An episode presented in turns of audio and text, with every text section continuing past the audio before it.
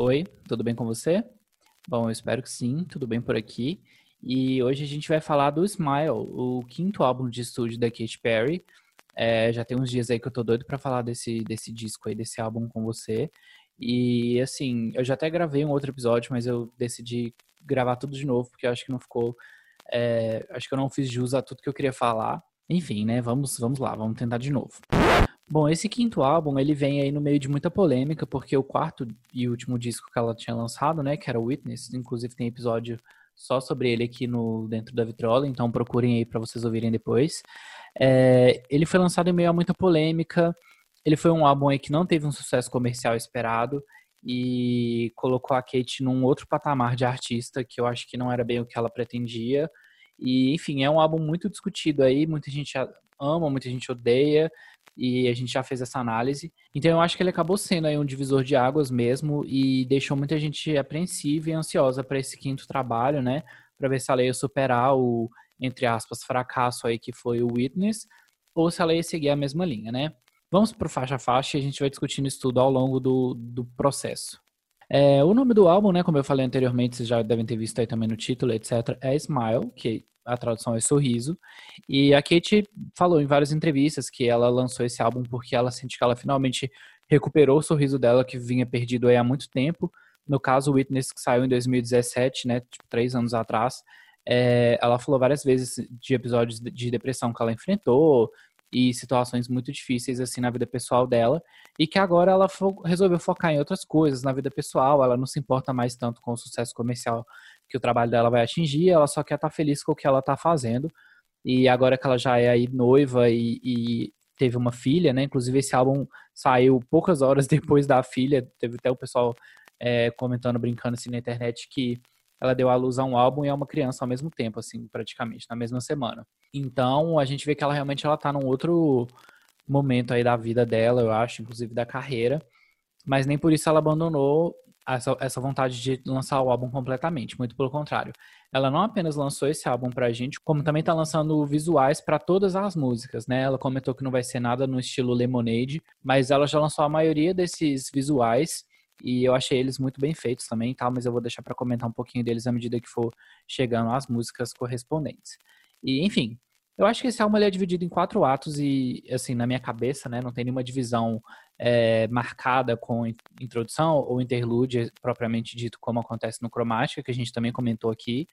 Mas eu sinto que, num sentido narrativo, fica muito claro essa divisão e a gente vai, eu vou falar um pouquinho disso também, porque eu acho importante, até porque eu falei com vocês no último Fora da Vitrola que eu vou trazer mais temas de saúde mental para cá, especialmente agora que a gente está em Setembro Amarelo, e eu acho que esse álbum é, vem falar muito disso para a gente também, né? Tanto pelas dificuldades que a Kate passou aí nos últimos anos, quanto por esse desejo e talvez acerto no sentido de superação. É, a primeira música, né, que abre aí o álbum e esse primeiro bloco que eu acho que é mais no sentido terapêutico, onde ela vai denunciar alguns problemas que ela tá passando, é Never Really Over. I'm losing my self-control.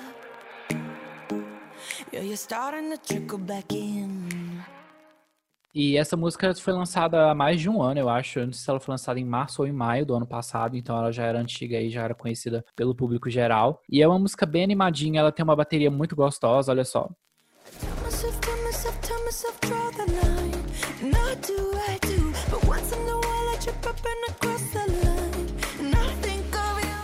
E nessa letra ela vai contar pra gente sobre como ela lida com o fim desse relacionamento e com a possibilidade desse casal acabar voltando para depois ser desmantelado aí de novo, né?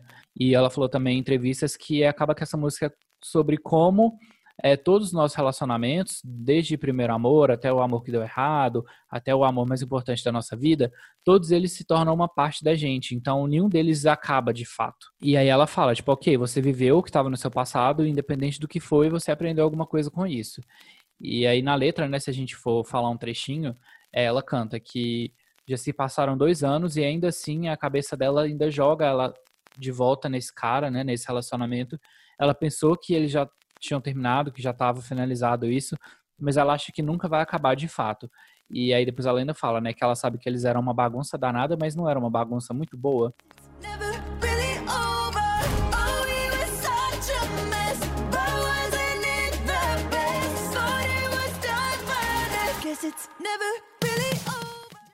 Então, parece que ela tá dividida nisso. Ela fala que ela não quer cair nesse relacionamento de novo porque ela sente que nada nunca tá acabado e aí fica esse ciclo indo e vindo, indo e vindo. Então, por isso que eu acho também que tem esse refrão super repetitivo, olha.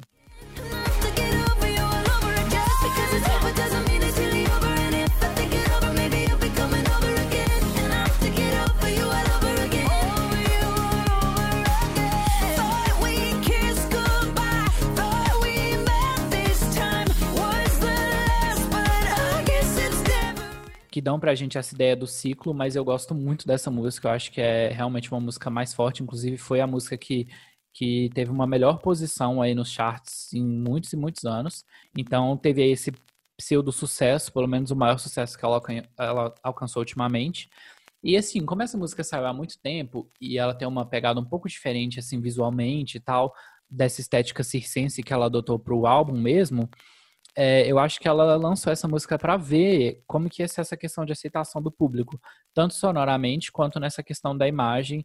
Então o clipe tem uma pegada um pouco diferente e eu sinto que depois ela tentou é, mudar um pouco e acabou caindo nessa estética do circo.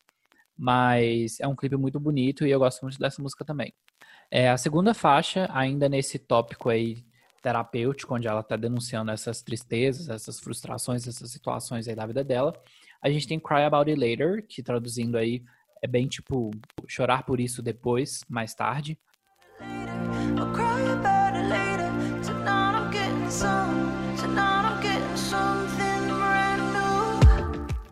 Essa música é muito legal porque além dela estar tá falando o que a gente, né, o que eu acabei de traduzir, que ela tem esses sentimentos todos, mas que ela quer ignorar, ela quer beber hoje e dançar, se divertir e chorar por isso depois, porque hoje ela vai arrumar alguma coisa nova. E apesar dessa mensagem, né, eu acho legal que essa música faça referência a uma outra música dela antiga, lá da época do Teenage Dream, que é aí o maior sucesso, talvez, da carreira dela, né, em termos de álbum e tudo mais. Que ela fala: Eu acho que eu já tô pronta para ser a nova musa de alguém, e eu acho que eu já tô pronta para fazer uma nova tatu, uma nova tatuagem, né? E isso é uma referência a The One That Got Away, que é essa música aqui, ó.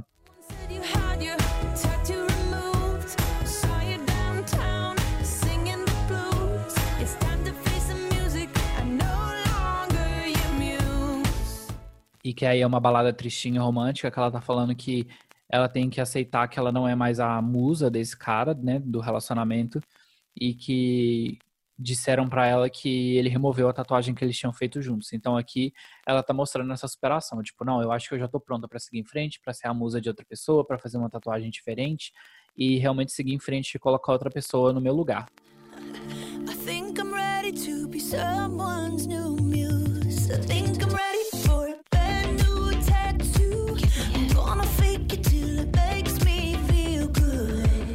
Essa música recebeu aí quase que uma adoração instantânea, né, da internet, do público geral. Todo mundo amou, pelo que eu vi aí nessa última semana.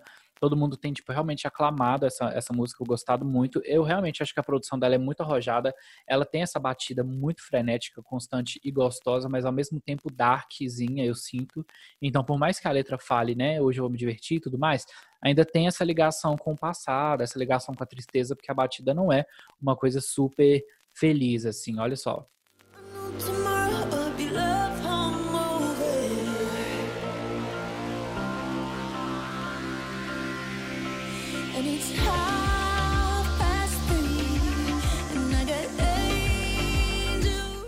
E aí, como eu falei, né, dessa produção super arrojada, ela ainda dá pra gente um solo de guitarra perfeito, que dá essa força pra, para a música, eu acho que até para a própria Kate, de acreditar no que ela está dizendo, né, de seguir em frente e procurar alguma coisa melhor.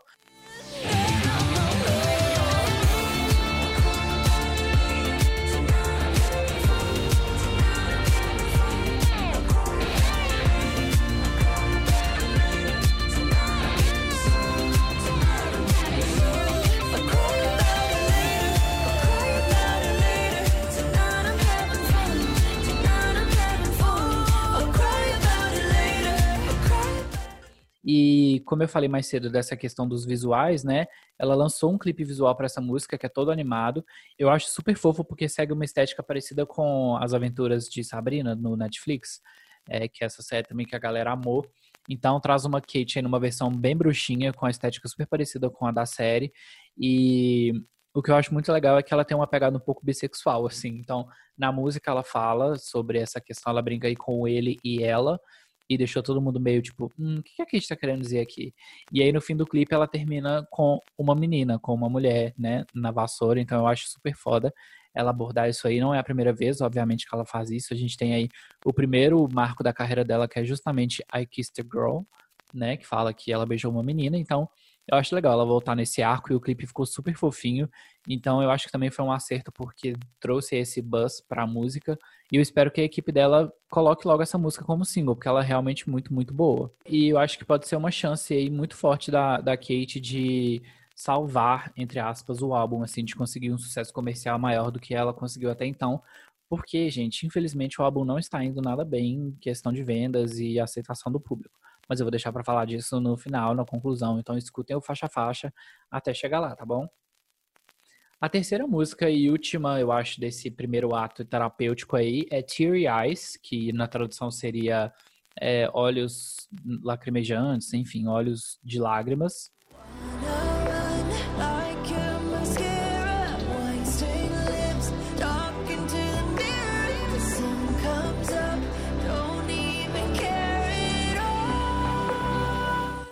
E eu acho que aqui ela tá falando sobre seguir em frente e continuar a viver, mesmo que a sua vida esteja, você esteja passando, né, por um momento difícil, alguma coisa dolorosa que vai te fazer chorar, mas que em algum momento essa dor vai acabar, vai passar, seus olhos vão secar, né, essas lágrimas. É, a Kate disse que essa é a música favorita dela, do, do álbum, e tem esse refrão super, super pegajoso. Just keep on dancing with those Just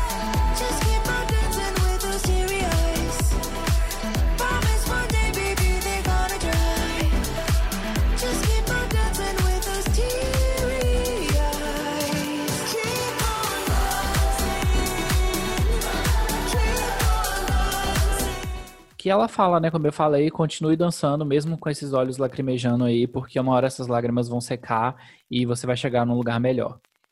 É, só por aí a gente já consegue perceber que esse álbum tá focado mesmo nessa coisa de superação, de, de melhoria de saúde mental e de problemas em geral, assim, na vida. E eu acho muito legal que a Kate é uma artista que sempre defende muito isso, isso tá em outros álbuns dela também. E a gente sabe que ela é aí essa rainha desses hinos de autoaceitação, de empoderamento. Ela já lançou aí Firework, Part of Me, é, Roa, Rise. Então, assim, a gente vê que ela realmente tem essa preocupação, né, com esse tema. E esse álbum vai falar muito disso, né? Então, a gente tem aí três de três faixas falando sobre isso.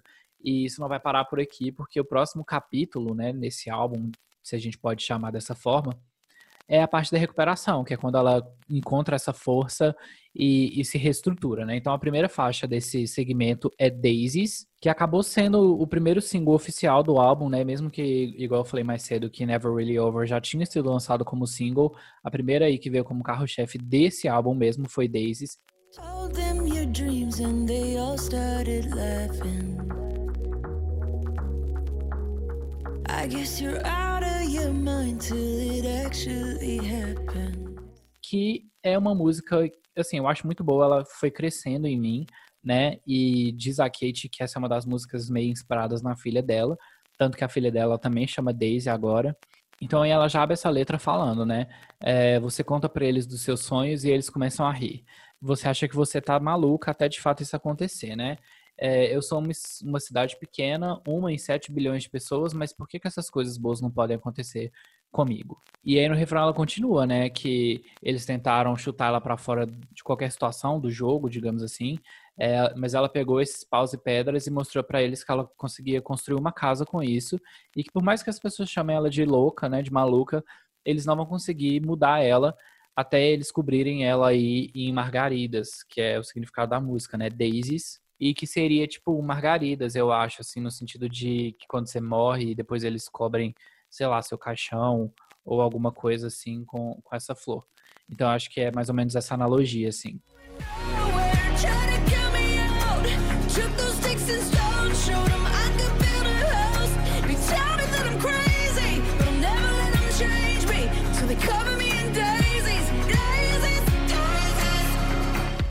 Esse refrão mostra pra gente uma voz da Kate muito muito boa, muito bem trabalhada assim com esses essa extensão vocal que eu acho que é uma coisa que nem sempre ela aproveita tanto, então nessa música aqui eu acho que a voz dela tá muito boa.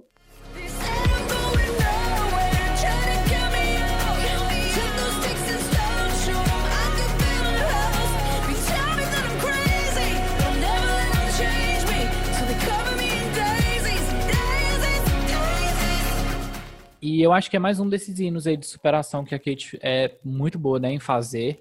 Então é uma música que eu acho muito gostosinha. E eu já imaginei que não fosse alcançar um sucesso comercial aí estrondoso, porque ela não é uma música muito comercial, mas isso pareceu não ser muito uma preocupação da Kate, assim. Então ela lançou e tem um clipe que eu acho até bem simplesinho, apesar de ser bonito, né? Que ela tá com barrigão de grávida e tal.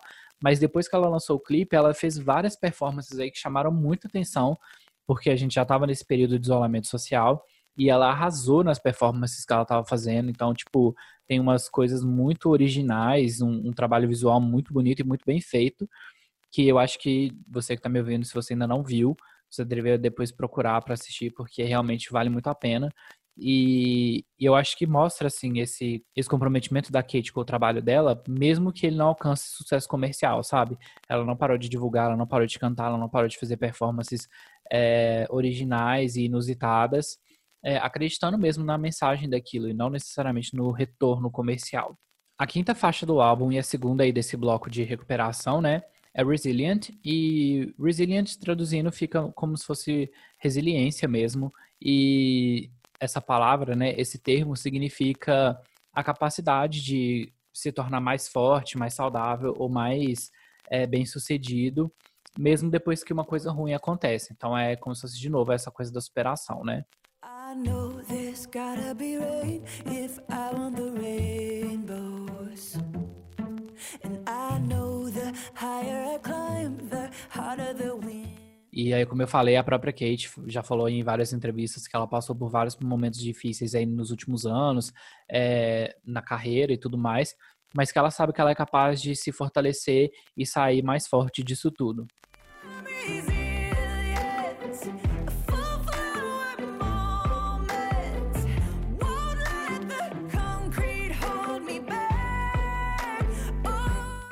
Eu acho essa música fofinha, ela tem uma instrumentação que eu particularmente gostaria que fosse um pouco melhor trabalhada para chamar um pouco mais de atenção, mas eu entendo tipo o que ela quis fazer com essa música e eu consigo aproveitar sem tipo ter que pular a música e tudo mais. Eu acho que ela ficou um pouco mais apagadinha no álbum para mim, mesmo com essa mensagem é, muito forte, né, de superação, que é um tema recorrente aí, como eu já falei.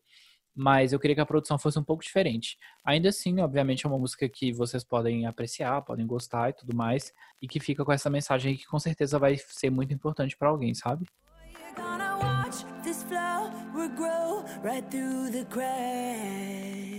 e aí a sexta faixa do álbum e a última desse bloco é de recuperação é Not the End of the World, que traduzindo é Não é o fim do mundo.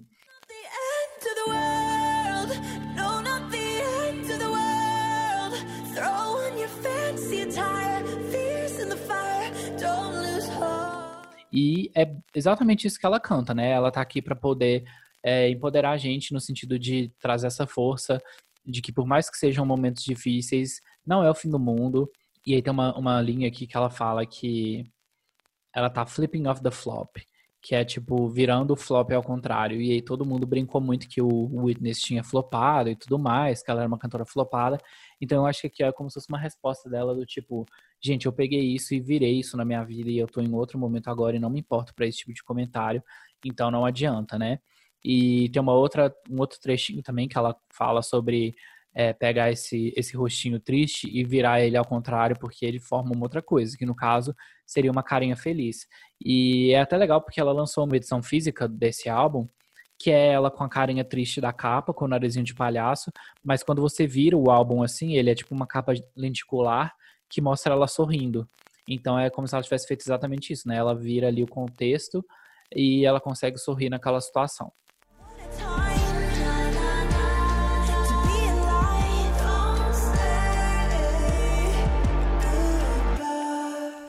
É, já em termos de produção e, e, instrumentação da música, ela lembra um pouco essa pegada trap que a Kate trouxe muito forte em Dark Horse e em Black Widow, que ela escreveu. Ela é uma das, das escritoras da música, mesmo ela não tendo lançado a música oficialmente, mas, né, enfim, se deve lembrar que é essa música aqui.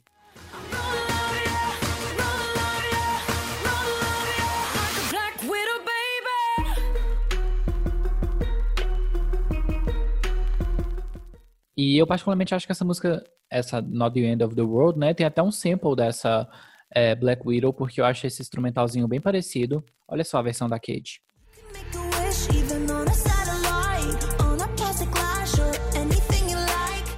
E eu vi umas pessoas reclamando disso, falando que a música soa datada, que parece uma versão é, menor de algo que ela já fez lá em 2014 com, com o Prism, principalmente. Mas eu até gosto dessa música e eu vi que a maioria das pessoas, assim, fãs e tudo mais, também gostaram muito, porque ela tem essa batida muito poderosa e aí ela tem essa escala que prepara a gente para um super batidão. E olha só como é que ela trabalha isso diferente aqui.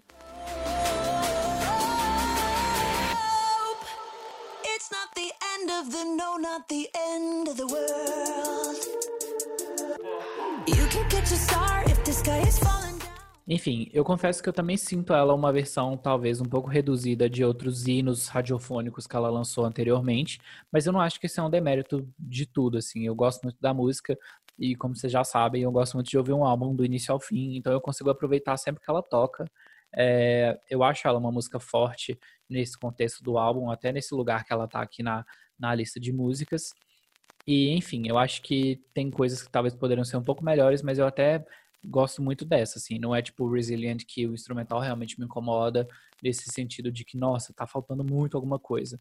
Então, eu consigo aproveitá-la mesmo assim, sabe? Agora, indo pro terceiro bloco, a gente tem uma mudança aí meio radical de estilo e de temática, porque é como se a gente estivesse chegando no bloco feliz, né? Onde ela vai tratar essa questão mesmo da felicidade e como se ela tivesse alcançado esse esse lugar melhor na vida que ela estava tanto procurando nas faixas anteriores. E a primeira música que vai falar disso pra gente é Smile, que disseram que seria né, o primeiro single oficial desse álbum, mas no fim das contas ele foi meio que descartado e acabou sendo é, Daisies, mas ainda assim essa música é um single e ganhou um clipe aí na quarentena fofíssimo. É, ela tá com barrigão de grávida também, e eu acho que é um dos melhores clipes lançados no, na quarentena.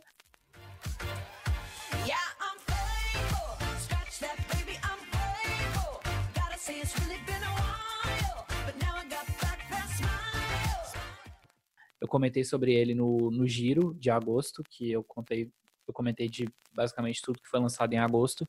E aí eu falei desse clipe porque realmente para mim foi um dos melhores do mês e da quarentena, então eu acho muito fofo. É, a ilustração é a melhor trabalhada, assim, todos esses clipes de animação que rolaram recentemente. E, enfim, a música tem essa pegada mais upbeat, assim, mais animadinha, mais verão um pouco, né? E, e ela tá falando justamente sobre batalhar em cima dessas falhas que ela tem na vida, né, nas falhas, na rejeição do público e etc, e depois quebrar isso tudo para conseguir sorrir, né?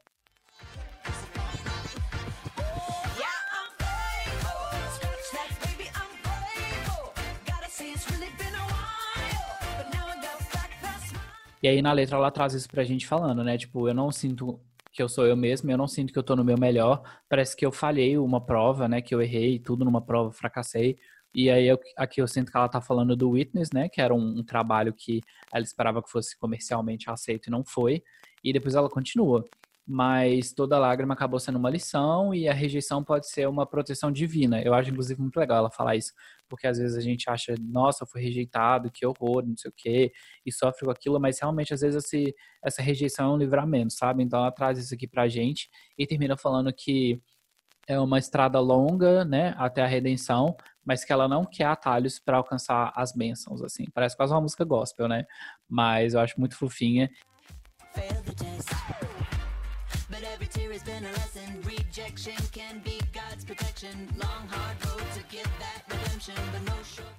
E aí tem esse refrão super delicioso que ela fala que ela tá agradecida e que já passou um bom tempo, mas agora ela finalmente conseguiu trazer esse sorriso de volta. E que bom por isso, né?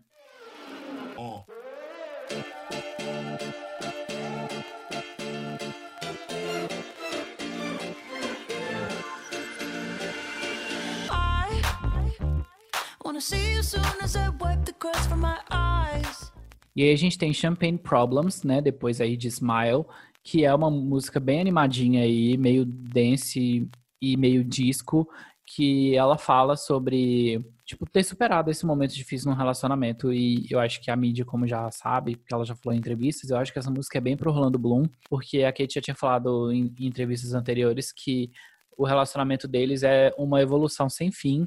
Então, nem, nem tudo é um mar de rosas, então às vezes eles brigavam, separavam e voltavam, e terminavam e voltavam de novo, mas eu sinto que essa música é como se você tivesse passado por todo esse momento difícil com seu parceiro, né, seu par romântico, e agora você está num lugar do relacionamento em que todos os problemas são só uma coisa superficial, porque vocês já solidificaram tudo ali, então é tudo meio que uma festa, assim.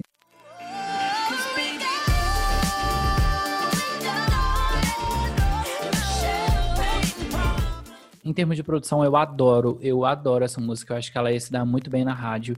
Ela é muito gostosinha de ouvir, de dançar. E tem essa pegada, né? Como eu falei, super disco. Eu até brinquei com os meus amigos que eu acho que essa música aqui é a Break My Heart, da Dua Lipa, só que da Katy Perry, porque é a faixa mais mergulhada nessa era disco é, desse álbum, né? A gente já falou em episódios anteriores de como a era disco tá fazendo muito sucesso. Então, todos os artistas estão indo lá beber dessa fonte, né?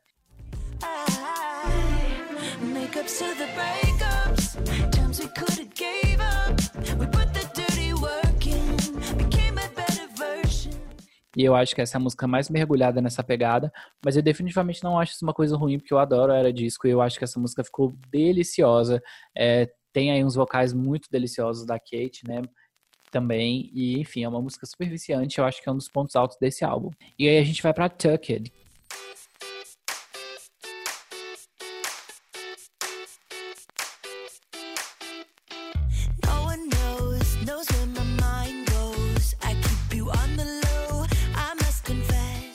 que é uma música muito divertida. Eu adoro essa música, ela tem essa pegada aí é, com essa guitarrinha deliciosa que também me lembra muito uma música de verão, me lembra muito uma música do Teenage Dream, né? Ou algumas ali do Prism.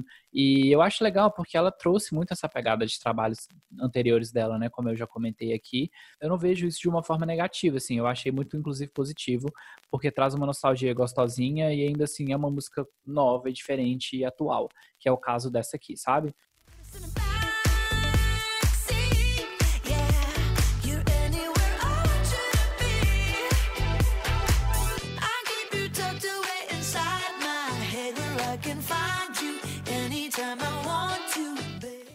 Eu acho que ela tem uma pegadinha um pouco disco que eu adoro.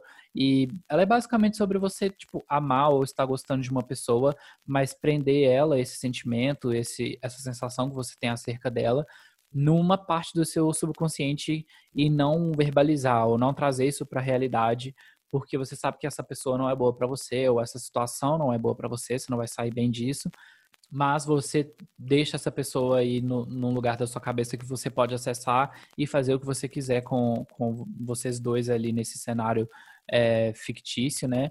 Porque isso te faz bem e tudo bem, assim.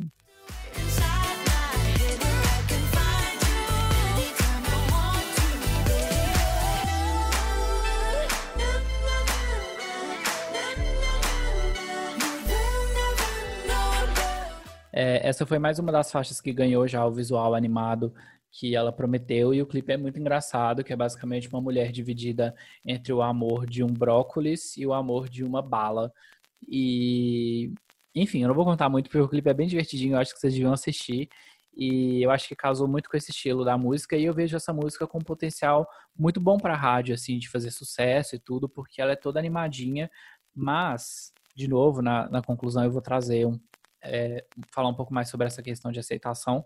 Eu sinto que por mais que a Kate tenha lançado aí coisas que não são muito radiofônicas como single, né? Eu acho que mesmo assim a, a, mídia e etc tá caindo matando muito em cima dela. Então, mesmo essa música tendo esse potencial radiofônico, eu não sei se essa música, né, faria um sucesso comercial maior, mas enfim, eu vou deixar esse tópico mais pro fim do, do episódio. Mas enfim, é uma música que eu gosto muito. E aí depois dessa, dessa parte desse segmento feliz, né, desse, dessas músicas aí é meio era disco, meio é, verão e Teenage Dream, a gente tem um bloco que eu acho que é o final aí, que é como se ela tivesse encontrado o amor verdadeiro, ou é um bloco, né, mais romântico e menos divertido, assim, que começa com Harley's in Hawaii.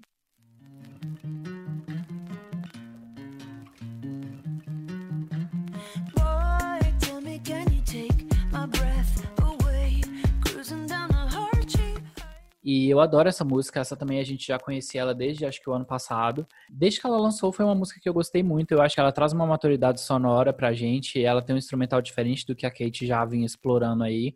É, eu acho que ela deveria ter ido melhor comercialmente do que ela de fato foi. Eu não entendi porque a crítica literalmente falou que essa era a pior música da, da carreira da Katy Perry.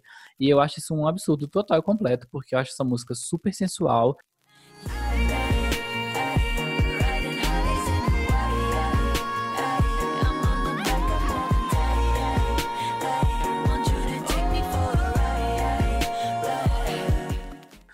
É muito gostosinha, traz essa vibe mesmo do Havaí que ela traz aí no título.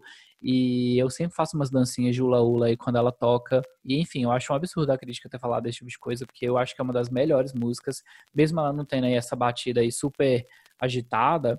É, e eu gosto disso porque eu acho que um CD todo nessa pegada pode ficar até cansativo. É gostoso quando o artista explora aí esse lado mais íntimo, mais calminho, mas ainda assim sensual, ou não necessariamente triste, sabe? Então eu acho que essa música é um acerto. Eu fico muito feliz que ela incluiu é, essa faixa no álbum, mesmo depois de tanto tempo de lançada, né? Como ela fez com Never Really Over. Porque eu acho que é uma das melhores músicas aí que ela lançou recentemente. E, de novo, né? Não foi um, um sucesso comercial, mas sonoramente eu gosto muito e acho que ela agrega super ao álbum. E depois dela a gente chega em Only Love, que, que é uma música mais profunda e eu vi aí que foi uma das melhores aceitas também pelo público.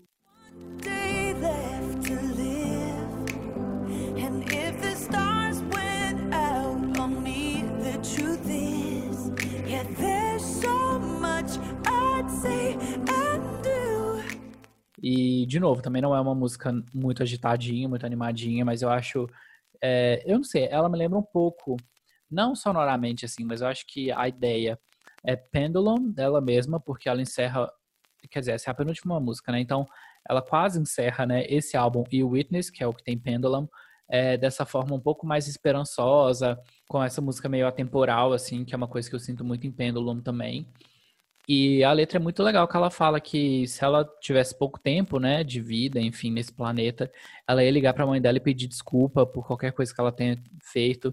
Ela ia escrever uma carta para o pai pedindo desculpa por ter desperdiçado tanto tempo, por ela ter passado tantas horas preocupadas com problemas que não eram problemas, né, tipo, que não deveriam ter tomado a, a proporção que tomaram na cabeça dela. Oh,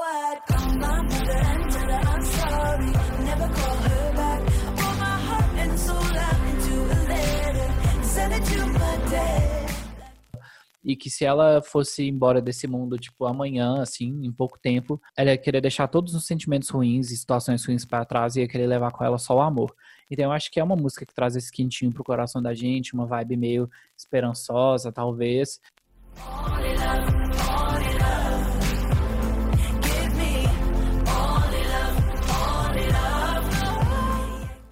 E a produção também é bem gostosa. Eu acho que destoa um pouco de várias outras faixas daqui, mas se a gente pega meio que esse bloco temático, eu acho que ela faz mais sentido. E aí a gente chega na última música, que é What Makes a Woman, e que é uma das minhas favoritíssimas.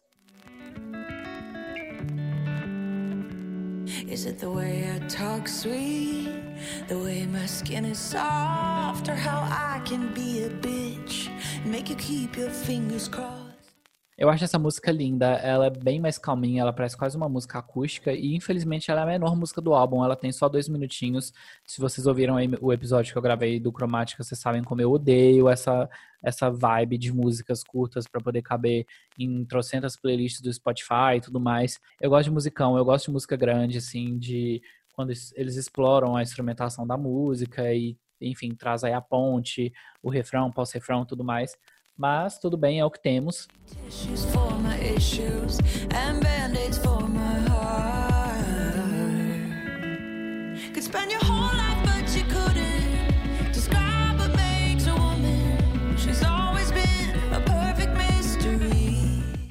E nessa faixa pequenininha, né, a gente tem essa pegada um pouco mais folk, mais countryzinha, que eu acho muito legal aqui. E veio quase que uma, um presentinho assim, né, por último, E aqui ela tá falando sobre todas as qualidades que ela admira em mulheres, em tudo que ela acha que, que são boas formas de descrever uma mulher, né? E que ela exalta a força feminina, de como elas conseguem manter o mundo girando mesmo em cima de um salto alto.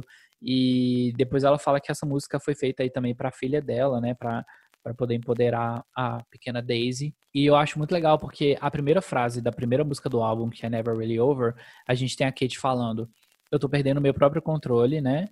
E aqui no final, a última frase da última música, ela fala: "É isso aí, Catherine." Que é o nome de batismo dela, né? O nome original, digamos assim, da Katy Perry. Is it the way we keep the whole world turning? in a pair of heels.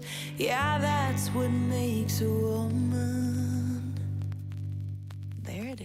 Então é como se ela começasse o álbum totalmente perdida e confusa, é, e passando aí por esses transtornos, esses traumas e tudo mais. E aí ela termina o álbum se encontrando depois de todo esse processo é, que eu falei, né? E aí ela se encontra na essência mesmo. E na época do Witness ela já tinha dado entrevistas falando que ela queria é, deixar a Catherine falar mais na carreira dela, ter uma voz mais ativa nas mensagens das músicas, e aqui é quase como se a Catherine realmente tivesse tido um espaço e tivesse chegado no controle, sabe? Então eu amo quando ela termina um álbum desse jeito, parece que é ela falando para ela mesma no mais íntimo, no mais profundo, assim. Então eu acho essa música um acerto em todos os sentidos. Eu sou viciado, eu ouvi ela várias e várias vezes. E eu fico muito feliz que ela feche o álbum, porque eu acho que ela amarra esse conceito todo muito bonitinho. E agora vamos para as conclusões, que eu vou falar bastante, eu acho. Então, por favor, tenham paciência e vamos que vamos. Bom, o que, que, o que, que eu acho do Smile, né? Antes de eu falar o que eu acho, que na verdade eu falei várias vezes ao longo do faixa a faixa, mas enfim. É, eu vou falar da aceitação do público, né? Que eu não entendi o que rolou, mas a crítica deu notas horríveis pro álbum, tipo, de verdade. É, tiveram algumas resenhas dando nota 20 em 100, então, com certeza o álbum, eu acho que a nota vai ficar menor aí no, nos, enfim, na crítica especializada, né, do que o Witness ficou, é, que foi um álbum aí que marcou uma transição e tudo mais. E eu confesso que eu fiquei meio abismado com isso, porque eu de longe acho esse álbum horrível. Eu de longe acho que esse é o pior álbum da Katy Perry, porque na verdade eu não acho que ela tenha um pior álbum. Se você ouviu meu episódio lá do Witness, vocês sabem que eu gosto muito dele, inclusive, tipo, muito, muito mesmo. É claro que ele tem vários erros, tanto comerciais, no sentido de marketing, quanto eu acho que até de narrativa mesmo. Mas esse álbum aqui não, sabe? Ele, eu achei ele muito coeso. E, na verdade, coisas. Eu vi que a crítica parecia estar inventando coisas para poder é, pegar no pé dela, assim.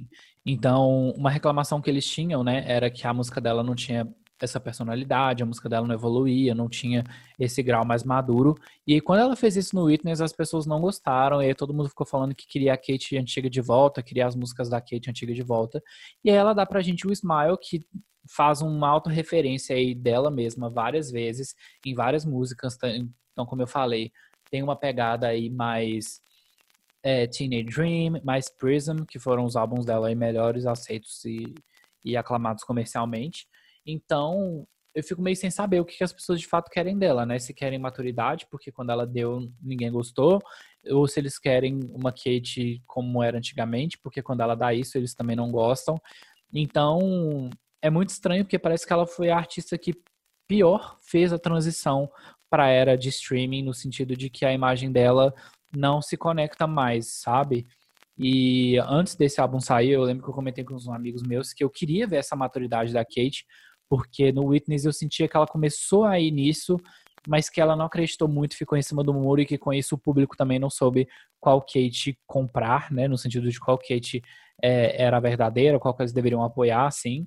Então tem várias músicas conceituais no Witness, é, Deja Vu, a própria Witness, Tsunami, é, enfim, músicas menos comerciais, né, que eu acho que revelam esse lado mais maduro da artista e que as pessoas simplesmente que viviam pedindo essa kit conceitual ignoraram. E aí, quando ela volta fazendo uma coisa que era para ser mais comercialmente atraente, né, e aceita, isso também não é, porque aí reclamam que é, ela não evolui, que a música dela é sempre a mesma coisa e tal. E aí, assim, eu confesso que às vezes, talvez o tema de superação que ela traz muito talvez fique um pouco batido para algumas pessoas. Eu, eu gosto muito, eu acho que realmente várias músicas dela me dão essa sensação mais empoderada, me dão esse, esse grau aí em dias que eu tô triste. E eu acho isso super válido. Se ela é uma artista que quer cantar sobre isso, deixa ela cantar sobre isso, deixa ela fazer esses hinos de superação que ela é muito boa, né, nessa área. E aí, o que eu sinto que é um problema, né, e que a gente, na verdade, pode puxar isso para várias ramificações, tipo a questão da, do etarismo, né, que as mulheres vão ficando mais velhas e por mais que elas se reinventem, se reinventem, né, para mídia elas deixam de ser interessantes e tudo mais. Mas o que eu acho que talvez tenha sido um problema da Kate também foi insistir muito na questão da doceira, né, que a gente teve no Teenage Dream, e sempre ser uma artista muito caricata, muito fantasiosa, porque com isso ela conseguiu uma fanbase infantil e adolescente muito grande, mas ela deveria, talvez, de um ponto de vista comercial e, e de marketing, né? Ela deveria ter ido amadurecendo junto com essas pessoas, para quem era criança, adolescente na época dos álbuns anteriores, fosse sentindo essa firmeza, essa maturidade nos novos trabalhos, porque a gente tem vários artistas novos surgindo aí com outras roupagens todo dia e que acabam, parece que, sendo esses queridinhos da mídia, enquanto eles excluem a, a Kate do, do rolê, assim. Só que isso significa que ela não sabe fazer música boa? Definitivamente não. Isso significa que ela não sabe fazer pop? Também definitivamente não. Significa que o trabalho dela é uma mesmice danada? Também não, porque por mais que as faixas lembrem coisas anteriores e tal, eu acho que elas fazem isso no melhor sentido da, da coisa, ela realmente dá o que a Kate tem de melhor, e as letras empoderadoras eu também acho muito bom, porque ela poderia ter feito um álbum falando só sobre sexo, ou falando só sobre droga, ou falando só sobre depressão, e eu acho que independente do que ela tivesse feito, as pessoas ainda iam procurar um motivo para falar mal e tentar destruir a Kate. Então, é uma coisa que eu sinto que tá, que tá rolando, assim, e eu fico realmente chateado porque eu acho a Kate uma artista muito fofa, muito carinhosa, carismática. É, como eu falei, essa postura dela de ser sempre um, uma coisa caricata já me incomodou muitas vezes, mas eu, eu fui ao show dela na Witness the Tour, que foi em 2017, né, que ela tava com esse álbum aí, que foi bastante problemático na carreira dela e ver ela no palco e ver ela como artista no sentido quase que mais pessoal, né? Lógico que ali ela tá no palco para milhões de pessoas, milhares de pessoas, mas você sente ali uma proximidade com o artista e eu vi uma pessoa um artista muito humana, muito preocupada, muito carinhosa com os fãs, e isso me enganchou de um jeito. Eu já gostava muito da Kate no sentido das músicas, né? Tanto que o Witness mesmo que todo mundo odeia, eu gosto muito mas ali acho que aquilo me, me conectou com, com, o lado ser humano dela mais. E aí eu fico muito triste quando eu vejo a mídia, as pessoas na internet destruindo ela, simplesmente porque parece que eles têm a necessidade de destruir alguém, sabe? Então é tipo assim, ah, é a, é a Katy Perry que a mídia tá malhando, então vamos acabar com ela. E eu já vi esse filme antes, sabe? Eu já vi esse filme antes com a Cristina Aguilera, eu já vi esse, esse filme antes com a Lady Gaga, e aí vocês podem citar aí praticamente qualquer artista feminina, porque isso é algo que acontece com todas elas, né? Elas lançam um trabalho, a mídia fala, hum, não tá interessante, então a gente vai acabar com você. E eles fazem isso. Ou tentam, né? Eu espero que eles não consigam, porque por mais que essa era não, não esteja sendo criticamente aceita e comercialmente aceita, eu acho que ela trouxe um trabalho forte, né, da Kate, nesse sentido de que é um material super coeso, e tá ligado ali nas origens dela, tanto pop quanto em termos de letra, quanto em termos de sonoridade. E eu não acho ruim ela ter feito isso, eu não acho ruim ela ter tido essa vontade de jogar seguro, justamente porque ela queria também manter, é, criar uma família, ela queria ter uma filha. Então, todo o processo de divulgação e lançamento de um álbum é uma coisa muito cansativa. E assim, ela parece não estar se importando muito com essa questão comercial. É, ela jogou o álbum pra gente, foi ter o filho mas sem abandonar completamente, tanto que ela tá lançando aí esses, esses clipes animados e que estão muito bons, o material tá muito bem feito. É, cada clipe é com uma pegada de animação diferente, que eu acho super legal. E, e ela tem se mostrado muito uma artista esforçada, assim, porque nesses últimos meses todos aí de gravidez, ela estava fazendo entrevista à torta e à direito, ela estava performando em tudo quanto é lugar. É, Daisy recebeu aí centenas de performances, né? Tipo, é, Smile também foi uma música que ela divulgou bastante. Então, assim, não é como se ela não quisesse trabalhar, não é como se ela não gostasse mais de fazer música, muito pelo contrário, parece que ela quer simplesmente lançar e tá feliz com aquilo. O que eu espero muito de coração que ela consiga fazer. Eu espero muito que ela consiga manter esse distanciamento do que a mídia tá falando e que isso não interfira tanto nos planos dela para a vida dela, da gravadora, e ela continue sendo essa artista aí que consegue, mesmo que no meio dessa desse olho do furacão, né, da mídia tentando destruir ela, consegue encontrar o próprio sorriso e fazer a gente sorrir no meio do processo, porque, sério, de verdade, eu sorri ouvindo várias músicas desse álbum, que eu acho que é justamente o que ela quer, né, com a música, com o título e tudo mais. Então, eu acho que é mais um álbum aí sendo injustiçado, o Witness foi muito injustiçado e eu acho que esse vai pelo mesmo caminho, mas a minha preocupação é zero aqui comercial ou ou de aceitação de público, sabe? Eu quero realmente que a Kate continue lançando o que faz ela bem, né? E aí eu vou torcer para gostar disso. Se eu não gostar, tudo bem, tem vários outros artistas aí que eu possa consumir, mas eu nunca vou querer destruir um artista e, e acabar com ele porque eu não gosto ou porque ele não tá tomando os rumos na carreira dele que eu queria que ele tomasse, sabe? Que eu acho que é muito do que acontece. É, então, sei lá, parece que eles querem que ela faça o que, sei lá, vamos supor, a Beyoncé fez, o que a Lady Gaga fez, o que fulano de tal fez. E na verdade as pessoas fazem isso com vários outros artistas, né?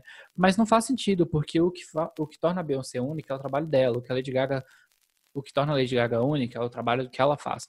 O que faz a Madonna a Madonna é ela. E aí, se uma fica tentando ser a outra, ou se reinventar e fazer coisas que a outra faz, eu acho que a coisa não dá certo, sabe? Então, assim, por mais que eu tenha opiniões do tipo, eu teria escolhido outros singles para começar e representar a era, eu não teria escolhido também a representação circense, que eu acho que leva ela muito para um caminho do, do, palhaço, do caricato, do vamos fazer piada e tal. Mas ok, assim, porque foi o que ela quis, né, representar e quem sou eu para dizer. Então eu tenho essas críticas no sentido de marketing e comerciais, assim. Mas eu nem queria falar muito disso hoje, porque eu fiquei tão chateado, assim, com as críticas e tudo mais, que eu achei realmente muito incoerente. É, tem coisas que eu concordo no sentido pessoal, é lógico que a minha opinião aqui também é a minha opinião. Você que está me ouvindo agora tem a sua opinião e, enfim, isso é super saudável. Mas, assim, eu concordo em algumas esferas, do tipo que Resilient poderia ser uma música um pouco mais forte, ou que Not the End of the World poderia ser um pouco mais atual e menos inspirada em coisas que ela já fez, tipo Dark Horse, etc., para não ficar super datada.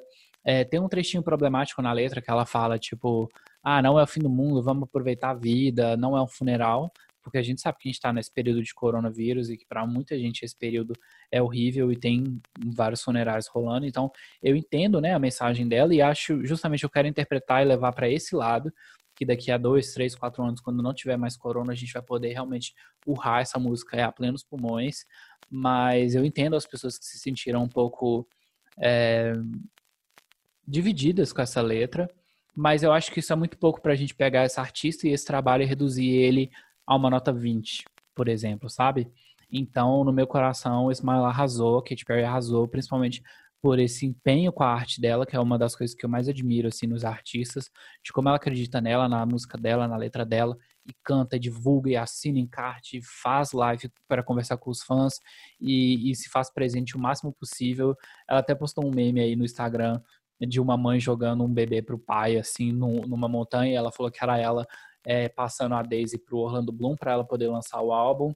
E ela, ela é essa pessoa brincalhona, ela tem esse espírito mesmo, então é, é isso, assim, eu só espero que ela realmente seja feliz e que essas críticas não, não atinjam ela.